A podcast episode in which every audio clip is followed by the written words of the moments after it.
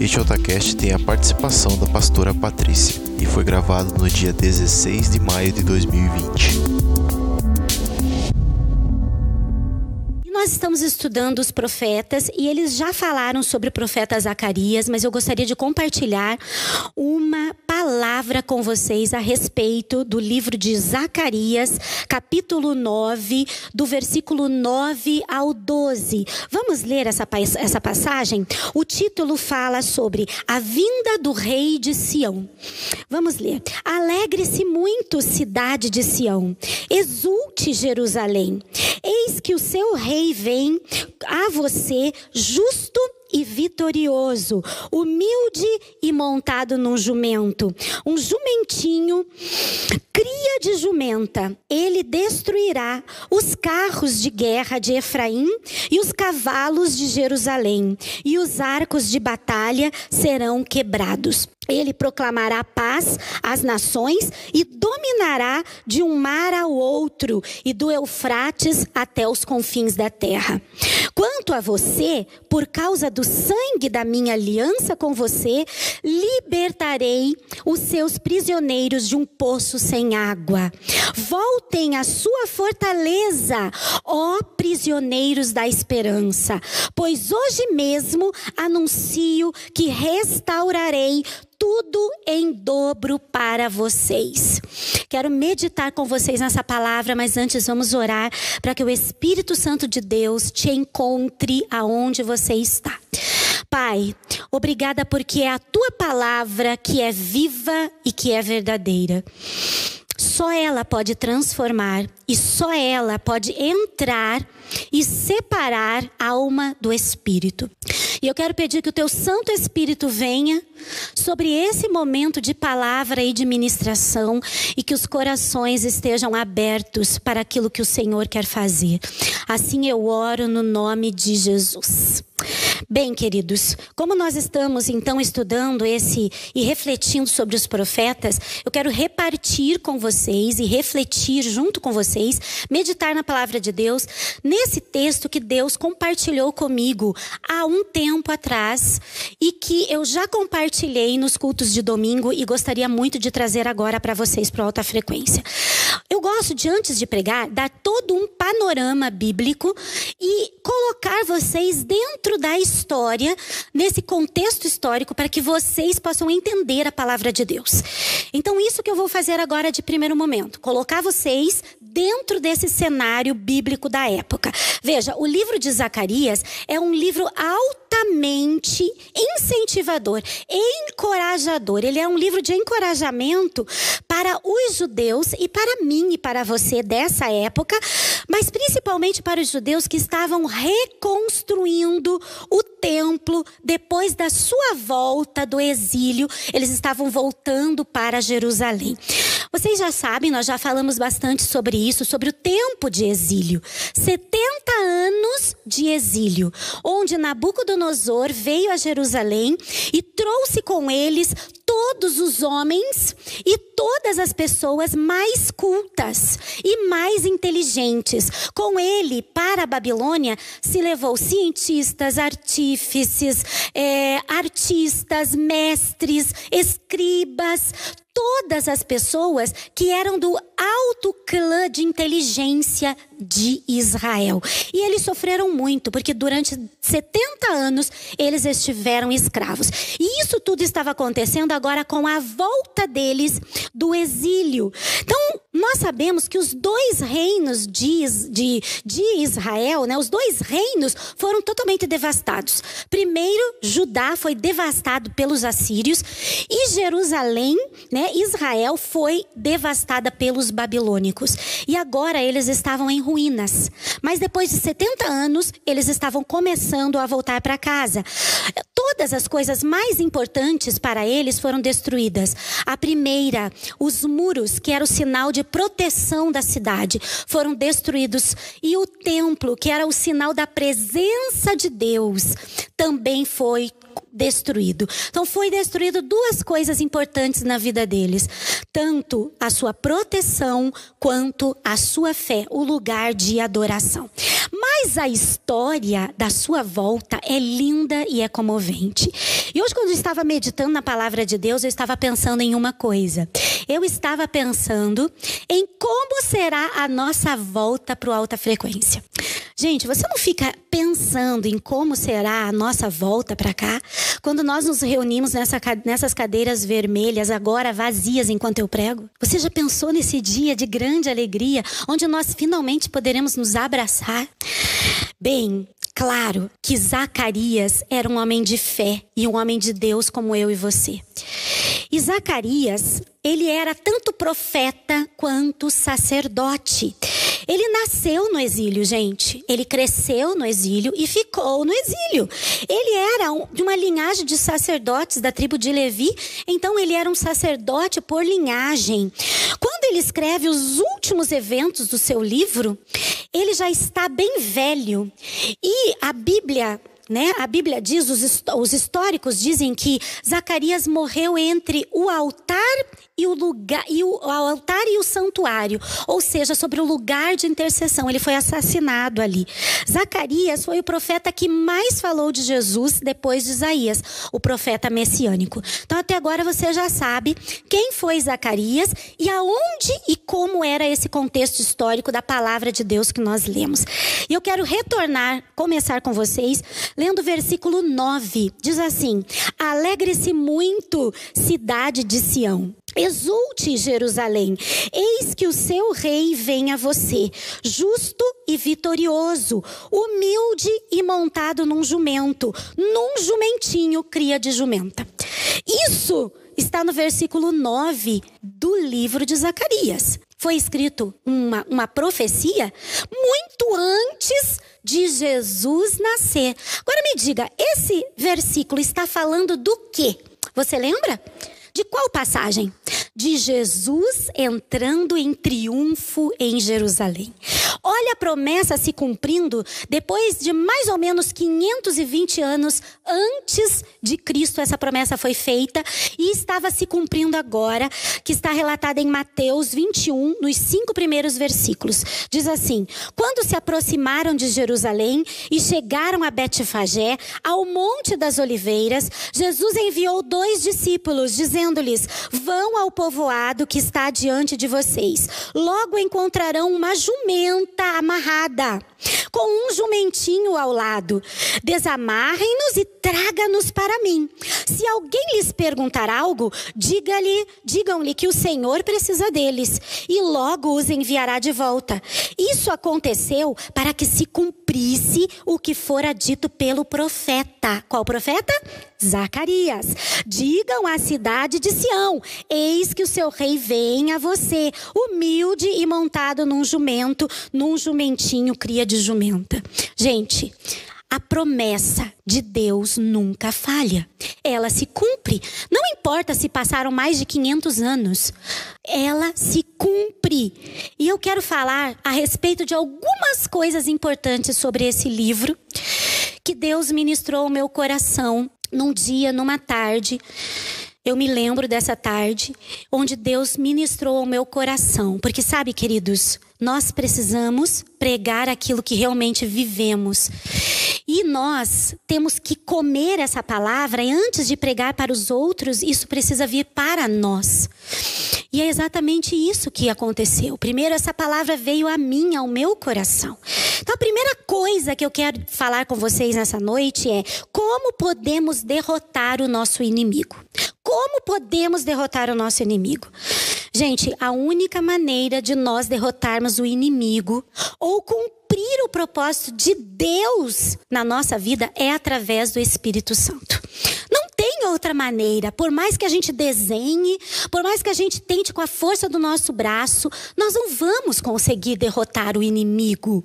Agora eu quero perguntar a você: quem é o seu inimigo? Quem é o seu inimigo?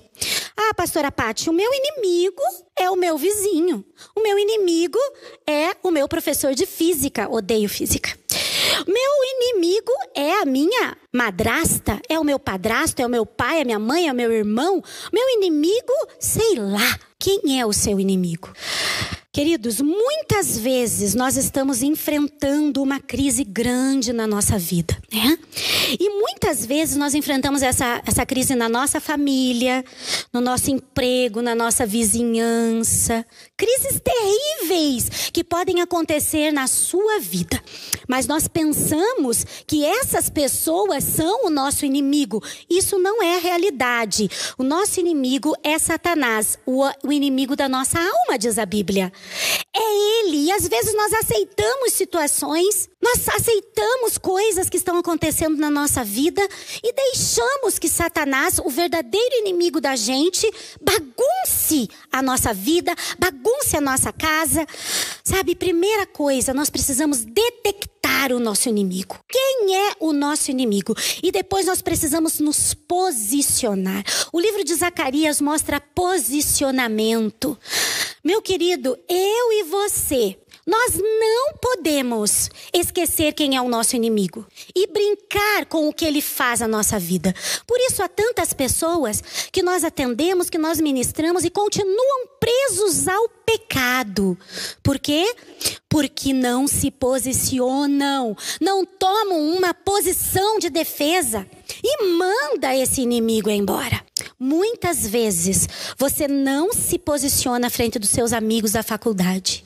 Você não se posiciona à frente daquelas pessoas que vão contra a palavra de Deus e contra os valores cristãos. Você não tem coragem de se posicionar.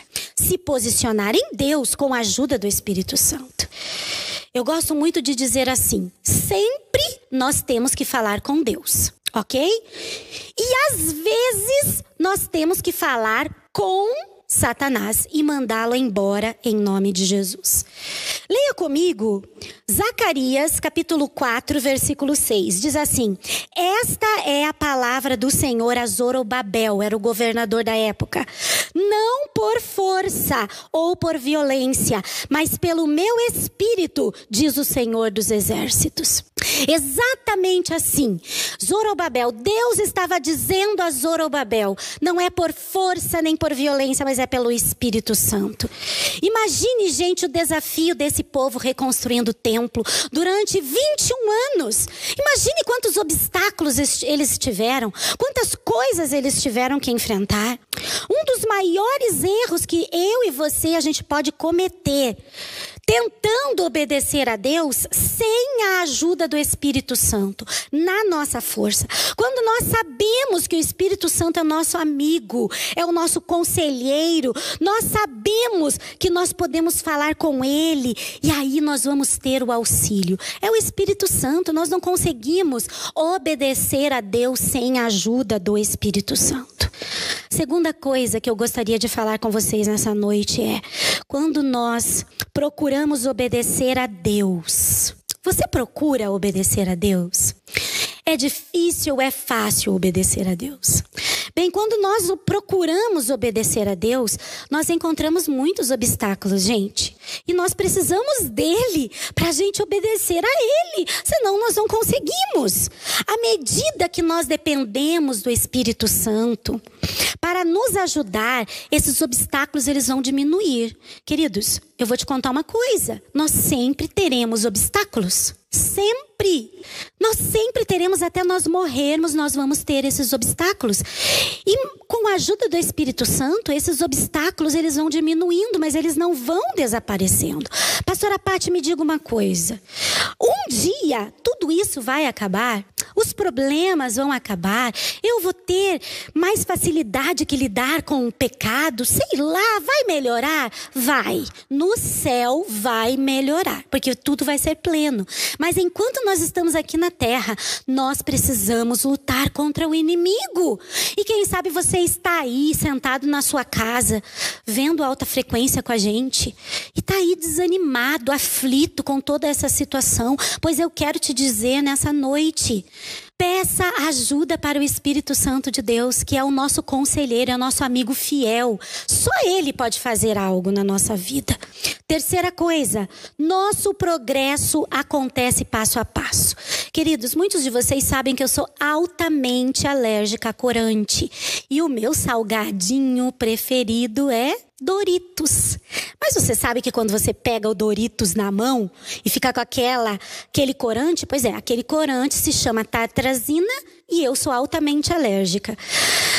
Antigamente, quando eu não era alérgica ao glúten, eu também comia miojo cru. Porque daí parecia que eu estava comendo Doritos. Olha que coisa louca. Só coisa de pate mesmo. Mas era isso. Eu comia miojo para se fazer de salgadinho. Agora eu te digo uma coisa: muitas vezes você e eu pensamos que a promessa de Deus é como miojo. Você abre o micro-ondas, bota lá o pacotinho dentro da água, três minutinhos e acabou. Gente, não é assim. Nem o meu crescimento e o teu crescimento em Deus, nem a promessa de Deus para nossa vida é igual miojo, gente. É um processo. Não é instantâneo, é aos poucos. Quero que você imagine que essa mesa, ok? É a base para um grande quebra-cabeças de muitas pecinhas. A promessa de Deus é exatamente isso: são pecinhas que Deus vai colocando aos poucos e montando o quebra-cabeça. É exatamente assim que se funcionam as coisas. Por que, que muitas pessoas elas se frustram em esperar a promessa de Deus se cumprir na sua vida? Por quê? Porque você está frustrado que nunca se cumpre essa promessa. Ah, pastora Pati, você não sabe o que é isso. Posso garantir para você que eu sei o que é isso. Sei o que é isso. Muitas pessoas desanimam nessa espera, por quê? Porque desprezam as pequenas coisas. E por desprezarem essas pequenas coisas é que acontece isso. Leia comigo Zacarias capítulo 4, versículo 10. Diz assim: Pois aqueles que desprezaram o dia das pequenas coisas terão grande alegria ao verem a pedra principal nas mãos de Zorobabel. O que Zacarias está dizendo? Que no dia em que a pedra fundamental, a pedra de fundação, de reconstrução do muro, de reconstrução do templo, estiver na mão do governador, essas pessoas que não se alegraram com as pequenas coisas vão ficar grandemente felizes. Queridos, nós precisamos saber que Deus, se Deus nos deu a promessa, Ele mesmo está esperando que se cumpra e Ele está construindo na sua vida. Você pode repetir comigo? Diga assim: Deus está construindo a promessa na minha vida. Abra os seus olhos e veja ela sendo construída. E não despreze as pequenas coisas. Tudo que é grande um dia foi pequenininho. Nós estamos num tempo de aprendermos coisas novas. Nós estamos num tempo de darmos mais valor às coisas simples, como por exemplo a simplicidade de um olhar e um abraço no seu amigo, de você entrar aqui no alta frequência e abraçar e conversar e sentar na cantina e conversar sem medo de ter doença. Coisas simples. Talvez você esteja com saudades dessas coisas simples. É tempo de nós olharmos com outros olhos aquilo que está à nossa volta. E depois que tudo isso passar, queridos, nós precisamos ser melhores. Nós temos a escolha agora de nós sermos melhores cristãos ou piores cristãos. Nós temos a escolha de ter ele na nossa vida mais profundamente ou ficar choramingando, ai, ou ficar tão preocupado se vai perder o emprego, se não vai se formar, se vai se formar, tão preocupado que esquece que Deus está aí com você o tempo todo, te carregando no colo e andando com você. E por último, eu quero falar sobre prisioneiros da esperança. O versículo mais lindo para mim no livro de Zacarias, no versículo 11, que diz: Voltem a sua fortaleza, ó prisioneiros da esperança. Pois hoje mesmo eu anuncio que restaurarei tudo em dobro para você. Deus está nos dizendo: volte prisioneiros da esperança. Volte para a fortaleza. Volte para Jesus. Volte, prisioneiro da esperança. O que um prisioneiro da esperança é? Deixa eu te perguntar: você é um prisioneiro da esperança? Diz assim que o prisioneiro da esperança é alguém que se recusa a parar de esperar em Deus, não importando as situações, se está difícil ou se está fácil, não se importando com o tempo. Um prisioneiro da esperança é aquele que se nega a dizer desisto, não vou mais esperar. Quem sabe você está vivendo ou já viveu uma situação em que você queria desistir e achou que até não era Deus que tinha falado com você. E muitas pessoas perdem a promessa, porque quando está quase na hora de Deus concretizar toda a promessa, se mostra fraco, frouxo e acaba perdendo a promessa de Deus. Como prisioneiros da esperança, precisamos nos permitir sermos capturados e cheios de esperança. A verdadeira esperança bíblica, ela é um fundamento sólido. Talvez muitas pessoas possam perguntar para você assim: "Ah, você tem esperança, Pati, por uma pessoa do mundo? Você tem esperança? Ah, claro, eu tenho esperança, mas eu não estou falando dessa esperança, não. Eu estou falando da esperança em Deus, que é uma esperança totalmente sólida. Ele é essa esperança, esse prisioneiro, essa esperança é um trampolim para nossa fé crescer e para que essa promessa seja feita. Nisso tudo, nós precisamos ser positivos. Nós precisamos. Deus prometeu restituir tudo em dobro para a gente, para o prisioneiro da esperança. Eu não sei como que ele faz isso, mas ele faz umas coisas doidas. E eu gosto muito desse Deus, porque eu posso ser o que eu sou com ele. Ele é, faz coisas loucas para confundir as sábias. Eu não sei o que ele faz e como ele faz, só sei que ele restitui em dobro o tempo que você ficou. E sabe, perder a esperança não vai te levar a nada. Vai te levar, sim, a você ser crítico, infeliz e mal-humorado. E queridos, desculpa, não sei se é a sua opinião, mas essa é a minha. Viver com uma pessoa infeliz, mal-humorada e crítica, altamente crítica, é um desastre. Ninguém suporta. Então, perder a esperança não nos leva a lugar nenhum. Quando você perceber ou identificar que você está deixando de ser um prisioneiro da esperança. Queridos, fique do lado do Espírito Santo, mas também fique ao lado de pessoas que realmente vão te levar para cima, pessoas que te amam de verdade, que vão estar te apoiando, aqueles que são verdadeiros com você, que não fala só aquilo que você quer, mas fala aquilo que você precisa ouvir, a ponto de te dar um chacoalhão se precisar. O prisioneiro da esperança sempre fica nesse lugar. Quero contar algo para vocês. Eu sei que eu já contei aqui, mas eu não me lembro muito bem quando, então vou contar de novo. Mas há um tempo atrás, há uns dois anos atrás, quando nós estávamos preparando o Summer Camp, então nós sentamos e preparamos várias coisas para treinar os adolescentes que iriam trabalhar com os juniores. Então nós viemos e planejamos tudo. Então nós planejamos que no treinamento nós íamos subir duas montanhas no mesmo dia. E subindo essas duas montanhas junto com não sei quantos, mas mais ou menos uns 200 adolescentes e líderes. Querido, você sabe o que é subir duas montanhas em um dia? É sair às sete da manhã e voltar ao anoitecer. Nós planejamos e nós dissemos, que legal, que joia, sensacional. Só que nós nos esquecemos de uma coisa, que nós também tínhamos que subir essas duas montanhas. E quando eu comecei a subir a primeira montanha, foi muito legal. O bombeiro Bruno, ele estava com a gente, tinha mais alguns bombeiros nos orientando.